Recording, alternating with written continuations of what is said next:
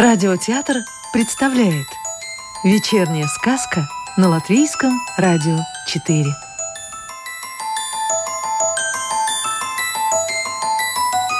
Добро пожаловать в мир сказок о цветах латвийской писательницы Анны Саксе. В переводе Анны Гогель. Башмачки. Давным-давно это было – в глуши лесной, в бедной лачуге, жил сапожник Кришус и мастерил обувку для гномов. Маленькие синие башмачки. И жил бы он себе поживал, если б только не женился на лентяйке. А в старину не то, чтобы нынче. Лошадь еще мог бы обменять на другую, но жену нет. Какую выбрал, стой и живи весь век. А откуда Кришусу в лесу было знать, какой женой окажется его избранница? Кумушки, бывало, наведывались к нему, собирая по лесу лечебные травы, да рассказывали, что у них есть на примете для него невеста. Девушка самая обычная, но с приданным, козой и двумя козлятами. А что еще бедняку нужно? Где коза, там и молоко. А козлят осенью можно на мясо забить, так и перезимуют. Жена хозяйничать станет, а он сможет больше времени своим ремеслом заниматься. Гномов ведь полный лес, на силы управишься на всех башмачки делать. Но то, что жена слишком ленивая, открылось сразу же, на второй день после свадьбы, когда коза, недоенная, промекала до самого вечера. Пришлось Кришусу самому взять подойник и козу подоить. Еще труднее стало, когда аист начал приносить детей. Эта бестолковая птица, похоже, не знала, куда их девать, и ленивым женам приносила не меньше, чем работящим. Так что со временем Кришусу пришлось самому не только доить козу, заготавливать сено на зиму, запасаться дровами, но и детей умывать, пеленки стирать и еще готовить всем еду. Да и башмачную работу тоже никак нельзя отложить. На что же тогда жить будут? А гномы платили хорошо за каждую готовую пару. Сколько принес, столько и заработал. Поэтому, сделав полный мешок башмачков, Кришус отправлялся к гномам. Но однажды, придя к гномам, мастер обнаружил, что большая часть башмачков по дороге выпала из мешка. И как тут не выпасть, если в мешке такая дыра? Делать нечего – за башмачки, которых нет, гномы платить не станут. Странно только, что как не искал на обратном пути Кришус, а потерянных башмачков так и не нашел. Вернувшись домой, Кришус попросил жену зашить мешок, иначе снова может быть большой убыток. Она пообещала сделать. И в следующий раз, собираясь в путь, сапожник складывал башмачки в мешок, но дырки нигде не заметил. А когда пришел к гномам, оказалось, что снова половину башмачков растерял. Кришус осмотрел мешок. Ах, это растяпа! Так неряшливо пришила заплатку, что она оторвалась, а дырка как была, так и осталась. Идет Кришус горемычный домой, посматривает на дорогу, но кто-то все башмачки уже подобрал. Идет, идет, и вдруг на краю тропинки видит старушка сидит с мешком шишек за спиной.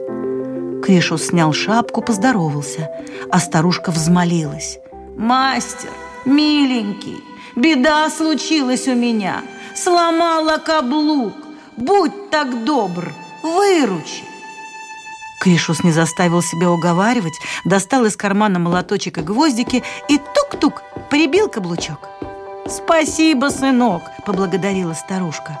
«И сколько ж ты хочешь за свою работу?» Да что там? Если человек не поможет человеку, кто же тогда? Ну, если у тебя такое доброе сердце, то без награды я тебя не оставлю, сказала старушка и вытащила из-за пазухи березовую веточку с тремя листочками. Вот тебе веточка счастья. Сколько на ней листочков, столько желаний исполнится. Ступай и будь счастлив, но осторожен в словах. Запомни, что не пожелаешь, все сбудется. Но как только упадет последний листочек, назад уже ничего не воротишь. Так они расстались, и каждый направился в свою сторону. Идет Кришус, ветку рассматривает и ухмыляется. Ха, вот ведь чудная старушка! Как же эта такая простая березовая веточка может исполнять мои желания? Мне бы лучше хлеба, так есть охота. Пусть хоть один толстый ломоть. И только он это сказал, как один листочек со звоном упал на землю, а в руках у него оказался кусок хлеба. Теперь-то Кришус увидел, что ветка не совсем простая, да и старушка вовсе не странная. И он решил хорошенько обдумать, чего же лучше пожелать, а пока припрятал ветку за пазуху. Дома занялся работой и всю неделю усердно сапожничал. Обычно гномом он ходил по воскресеньям, тогда все они бывали дома и могли примерить башмачки – но в этот раз нужда так сильно стала прижимать семью, что Кришус, просиживая ночи напролет, закончил всю работу уже в субботу и решил отнести башмачки в тот же день вечером. Он шел по лесу и все думал, куда же могли деться башмачки, что потерялись в прошлый раз, и сам не заметил, как воскликнул. Вот бы найти все выпавшие башмачки, тогда выручил бы вдвое больше. Только он эти слова произнес, как тут же оказался у пещеры гномов. И что он увидел?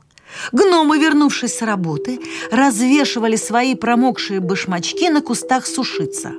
Кришус посчитал, и вышло в точь-точь столько пар, сколько он сделал в прошлый раз.